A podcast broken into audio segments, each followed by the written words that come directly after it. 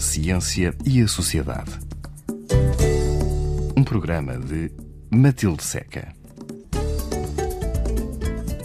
Bem-vindo ao programa Fundos e Novos Mundos, onde conhecemos a atividade de bolseiros em áreas muito diversas.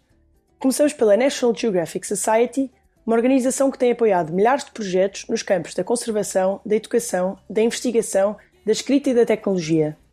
Esta é a segunda parte da conversa com Rui Martiniano, geneticista e bolseiro da National Geographic Society. No episódio anterior, falámos sobre sequenciação genética de povos pré-históricos e de como este trabalho é feito, tanto em campo como em laboratório.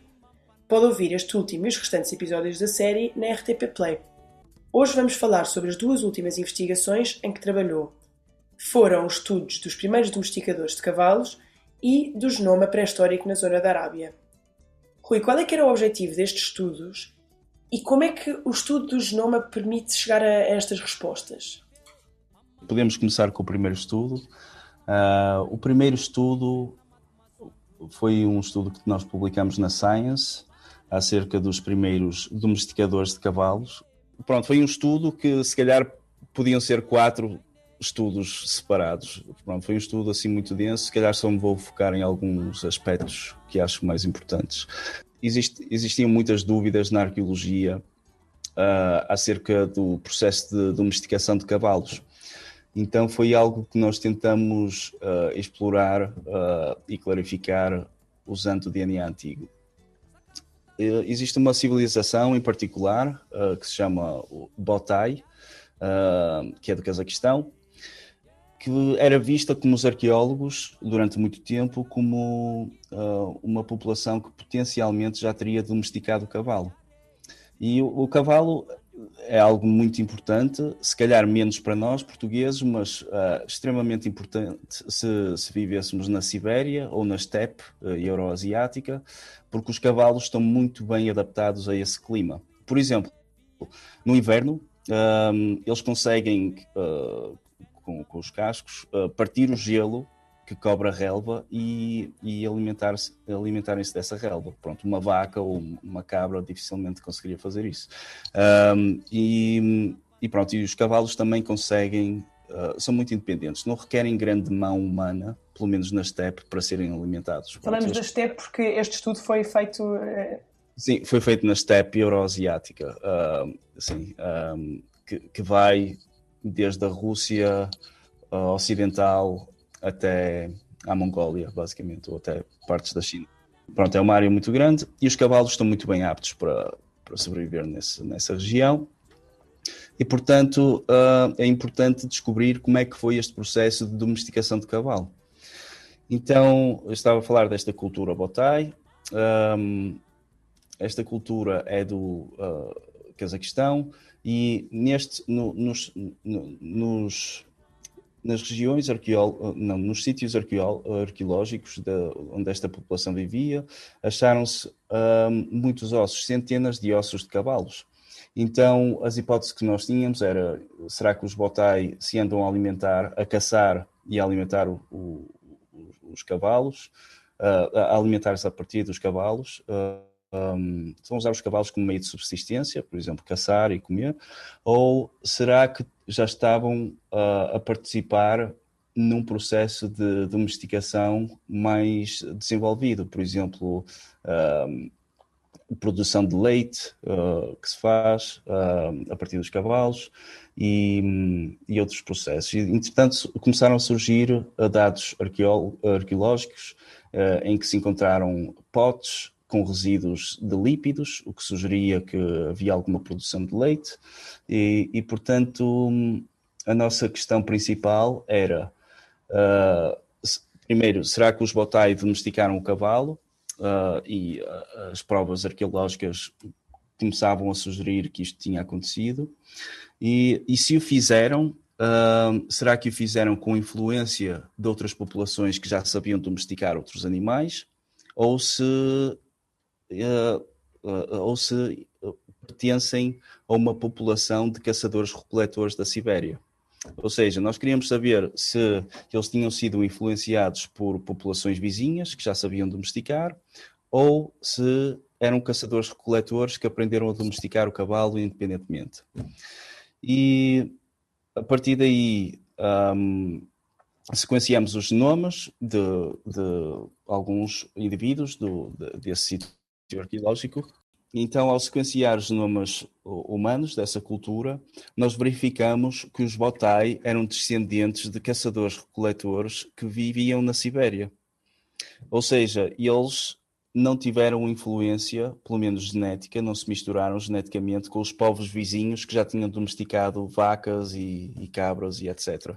E, portanto, muito provavelmente aprenderam a domesticar por eles próprios. Portanto, há um, há um, cruzamento com o estudo também histórico de quem é que são os povos, o que é que já se sabe de, de, de onde é que eles vieram e depois perceber ligações genéticas. Sim, completamente. E as ligações genéticas conseguem nos dar algumas pistas acerca do que é que terá acontecido em termos de uh, trocas culturais entre as populações uh, que, que, se encontram regionalmente próximas. E isto é muito importante na, na neste aspecto de transmissão de tecnologia uh, e transmissão de ideias. por exemplo, na Europa, durante décadas, debateu-se a questão do Neolítico e da expansão da agricultura. Um, pronto, tínhamos caçadores, caçadores recoletores a viver na Europa durante muito tempo, milhares de anos, e a certa altura houve a agricultura que foi desenvolvida no, na, na, na, área do Levante, não é? Da, da Cisjordânia, Palestina, etc. E o, os arqueólogos, quando começaram a, a analisar estes uh, locais arqueológicos na Europa, viram uma mudança muito radical ao nível de, de elementos arqueológicos. Primeiro, na, na época dos caçadores-coletores, viam setas e uh, algumas ferramentas rudimentares, e depois, na altura do Neolítico, vêm muitos potes, um, e, e, e, pronto, e vêm provas também que já se fazia agricultura, que foi algo que mudou muito o estilo de vida das populações humanas. E a questão dos arqueólogos era se isto teria sido uma uma migração, não é? Se calhar os povos migraram da Anatólia ou do Levante para a Europa e trouxeram esta capacidade de, de, já de fazer agricultura, ou se isto terá sido uma transmissão de ideias uh, sem grandes movimentos populacionais. E foi graças ao DNA antigo que outros investigadores, eu não estive envolvido neste estudo em particular, uh, conseguiram ver que terá sido uma grande migração dos povos da Anatólia, dos primeiros agricultores da Anatólia, para a Europa. Uh, ou seja, isto acho que ilustra bem o, o poder do DNA antigo uh, na resolução de algumas questões antigas arqueológicas. Como é que funciona esta articulação entre as especialidades? Quem é que levanta os problemas? São os arqueólogos ou são os geneticistas? Ou trabalham em paralelo? ou por acaso há um que está a trabalhar e já agora o outro levanta uma questão, olha, se puderes resolver, uh, precisamos de saber isto? É uma boa questão e é uma questão também muito debatida no meu campo de investigação. Uh, porque hum, a contribuição dos arqueólogos é variável e não é, não é só por causa dos arqueólogos, é por causa dos geneticistas também. Há geneticistas que são mais convidativos à participação de pessoas de outras áreas nos seus estudos que outros. Um, eu diria que é variável, Uh, os arqueólogos estão sempre. O interesse é uma constante. A única coisa que é constante é o interesse dos arqueólogos em saberem os resultados. Mas na interpretação tenho, por experiência própria e experiência pronto, de outras pessoas que, com quem tenho discutido este tópico, é muito variável. Mas ah, em termos ideais, o, idealmente queria-se que os arqueólogos, os linguistas contribuíssem o máximo possível. Por exemplo, neste artigo do Botai, do, dos primeiros domesticadores de, de, cavalos, houve uma grande contribuição de arqueólogos e uma grande contribuição uh, de linguistas. Acho que foi um artigo exemplar nesse aspecto, uh, porque também houve uma outra questão que nós queríamos ter explorar, uh, queríamos uh, explorar com este artigo, que é como disse, houve vários, é um, é um artigo que poderiam ser quatro diferentes, que era a questão da dispersão das línguas indo-europeias para a Ásia, para a Índia, para o Paquistão, etc. As línguas indo-europeias são muito interessantes porque um, como, como, o nome indica, falam-se tanto na Europa como em partes da Índia, especialmente no norte da Índia, Paquistão, etc. Então, como é que uma distribuição, uh, como é que esta distribuição de línguas surgiu, certo? É muito estranho ter uma língua que, que se fala na maior parte da Europa e também na, na, Índia e no Paquistão. Como é que isto surgiu? Então, uh, para responder a esta pergunta, uh, nós, nós geramos eh, modernos, não antigos, da, da Índia, do Paquistão, e também genomas de uma área vizinha ao Paquistão. É muito difícil obter amostras do Paquistão e da Índia também. Eles são muito. Isto também é algo que é muito variável entre países, é extremamente difícil. Uma questão burocrática, um, quase, ou política? Política, uh, sim, política, as próprias políticas de conservação. Um, acho que na Índia, por exemplo, não é permitido trazer amostras para fora do, do país portanto, para nós não havia hipótese de fazer isso na altura.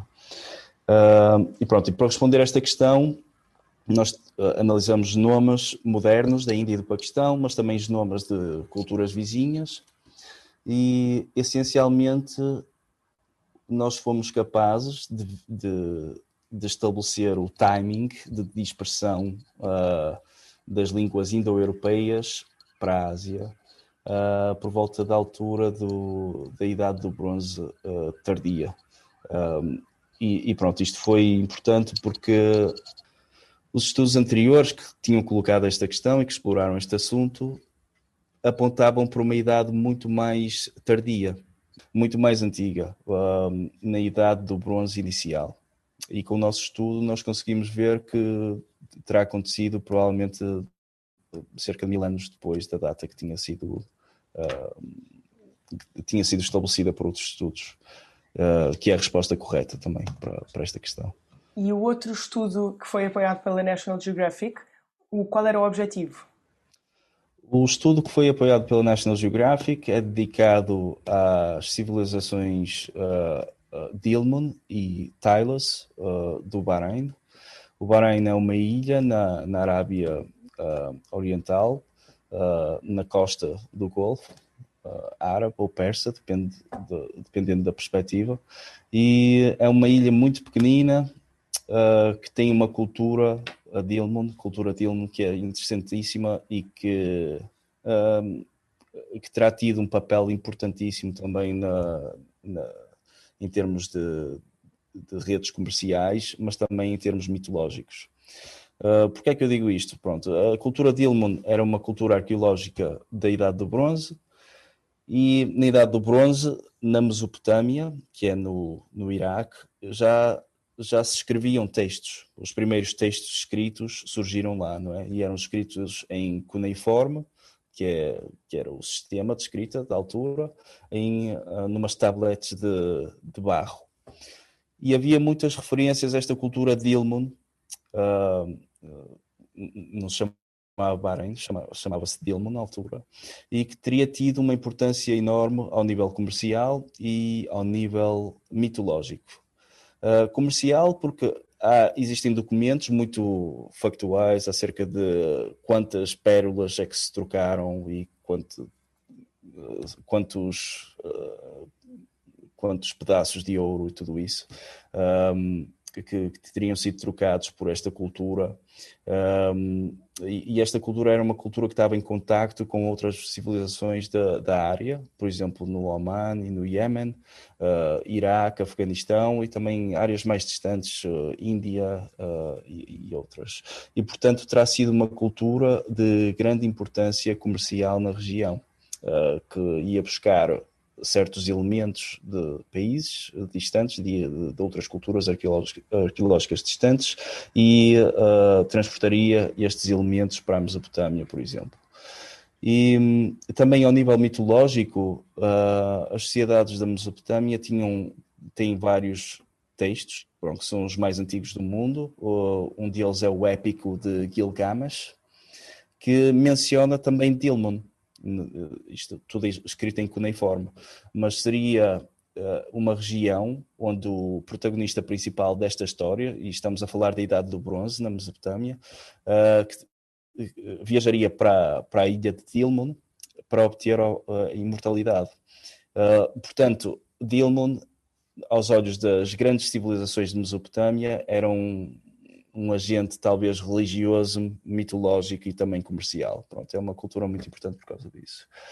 E depois, a seguir ao Dilmun, vem uma outra cultura arqueológica, que é Tylos, que é marcada por uma grande influência helenística, grega. Começam-se a ver estátuas uh, no Bahrein, que, que, têm todas as características de serem estátuas gregas. Pronto, há uma grande mudança um, no tipo de cultura material uh, nos sítios arqueológicos.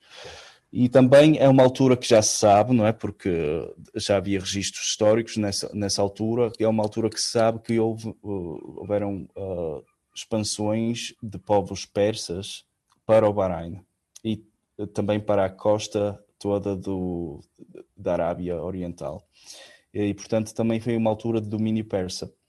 E as nossas questões que nós temos eh, seriam as de investigar que tipo de mudanças é que houveram na composição genética dos povos antigos do Bahrein, uh, ver também se estas trocas comerciais e estes contactos com outras culturas uh, teriam tido algum impacto genético na formação das populações uh, árabes.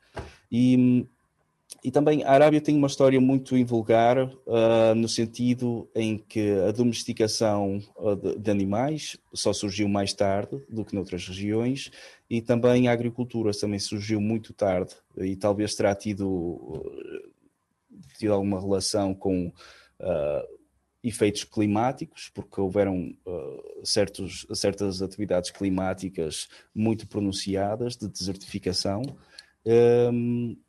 Se sabe porque está escrito também ou porque há registros arqueológicos? Há, há registros geológicos e, sim, e arqueológicos, mas especialmente geológicos. Há estudos geológicos que apontam para grandes, grandes períodos de desertificação que terão resultado no colapso de algumas populações uh, na Arábia. E estas populações, perante tais mudanças climáticas tão severas, especula-se que terão ido para, as, para, a costa e talvez para a ilha do, do Bahrein, uh, onde estes efeitos terão sido menos severos. E, portanto, pensamos que estes movimentos populacionais terão deixado algum traço nas populações do, do Bahrein, antigas e modernas. E é, são estas questões que nós queremos investigar.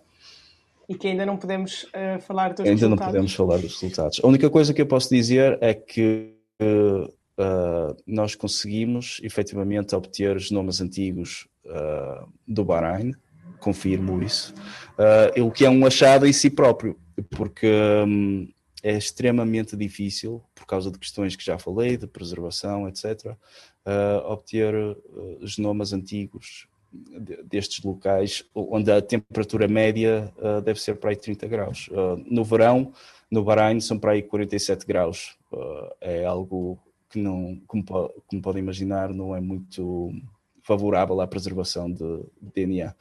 É. Mas queria só aqui esclarecer, eu não quero de todo que, que o Rui conte, queria só, se calhar, para as pessoas também perceberem esta, esta parte, que é quando eu fiz o convite ao Rui para falarmos sobre o projeto National Geographic, uh, o Rui disse-me automaticamente que não poderia já revelar uh, as conclusões ou os resultados a que tinham chegado.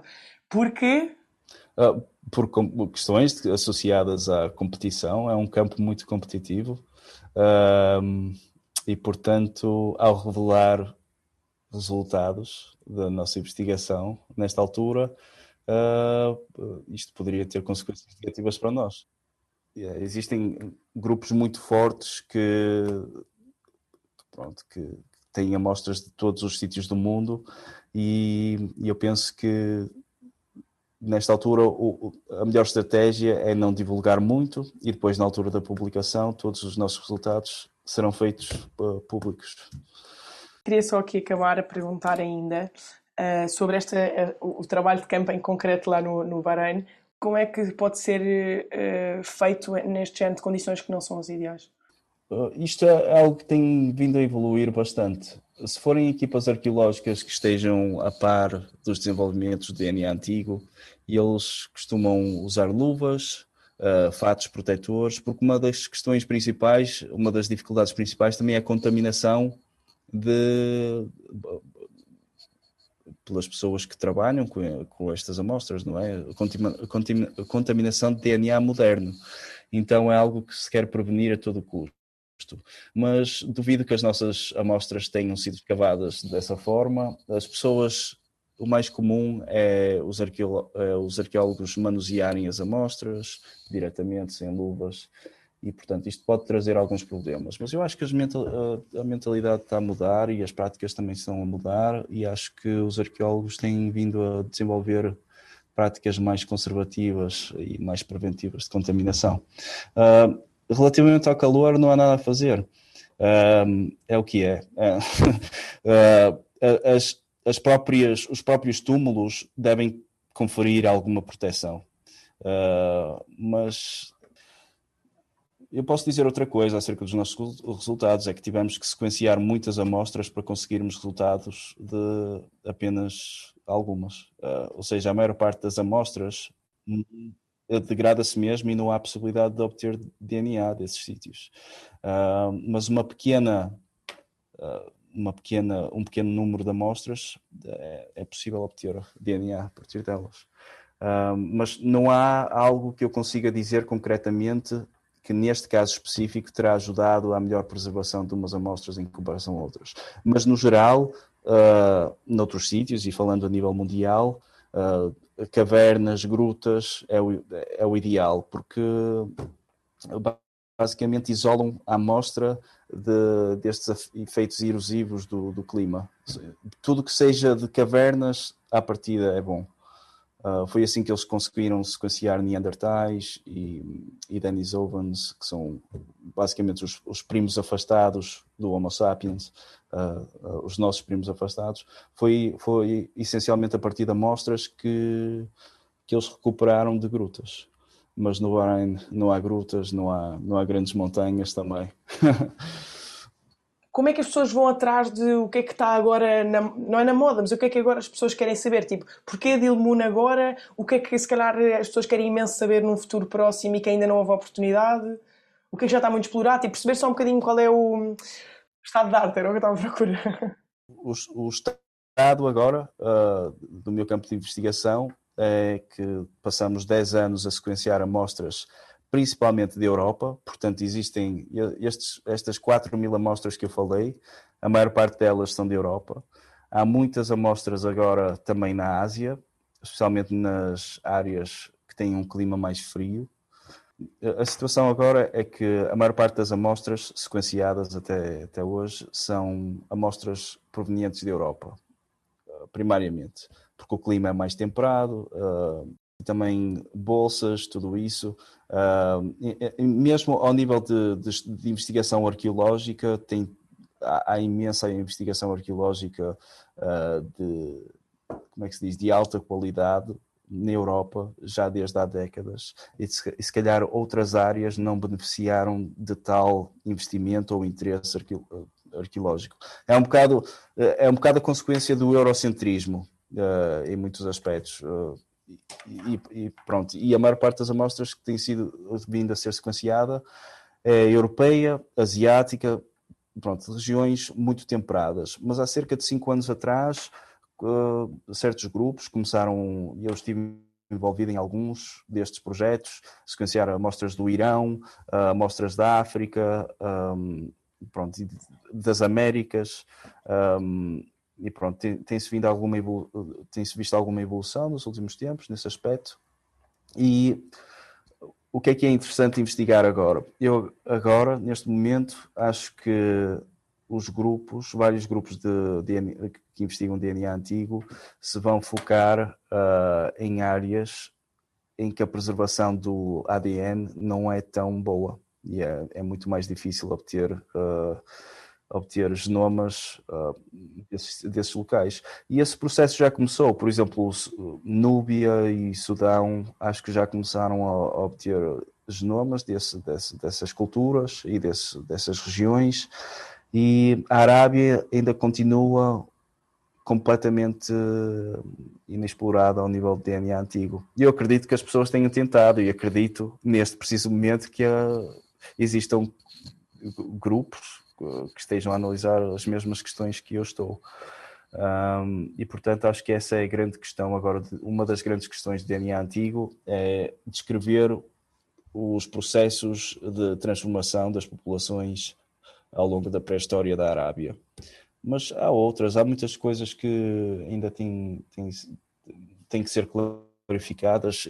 Um, tem havido muita discussão acerca de alguma alguma uh, mistura arcaica nos genomas de certas populações humanas uh, e são fenómenos que ainda não são muito compreendidos. Uh, outras questões associadas à, à própria origem da, da, espécie, da nossa espécie em África. antigamente havia aquela visão muito bonita em que teria nascido no Quênia, na Etiópia, num só sítio, uma história simples e depois eh, saía para fora da África, dando origem aos europeus, aos asiáticos, etc. Essa história está cada vez uh, está, está, não, desacreditada porque é muito mais complexa do que isso, porque à medida que se vão escavando uh, sítios arqueológicos, vão se encontrando uh, essencialmente restos com algumas características já intermédias entre o Homo sapiens e algum Homo arcaico em vários sítios de África. E, portanto, é, é bem possível que a nossa espécie tenha, não, não tenha só uma origem num sítio em África específico, mas várias origens uh, distribuídas pelo continente e depois todas estas estes subgrupos depois misturaram-se para dar origem ao Homo sapiens. E, portanto, isto é tudo uma área que ainda precisa de muita investigação e, e tenho a certeza que, se calhar não agora, no futuro imediato, mas, mas num futuro se calhar mais distante, penso que vai beneficiar de DNA antigo. Rui Martiniano, muito obrigada por esta partilha de toda a sua experiência de projetos de investigação como geneticista e como bolseiro da National Geographic Society. Este programa fica disponível na RTP Play e nós reencontramos daqui a oito dias. Até para a semana!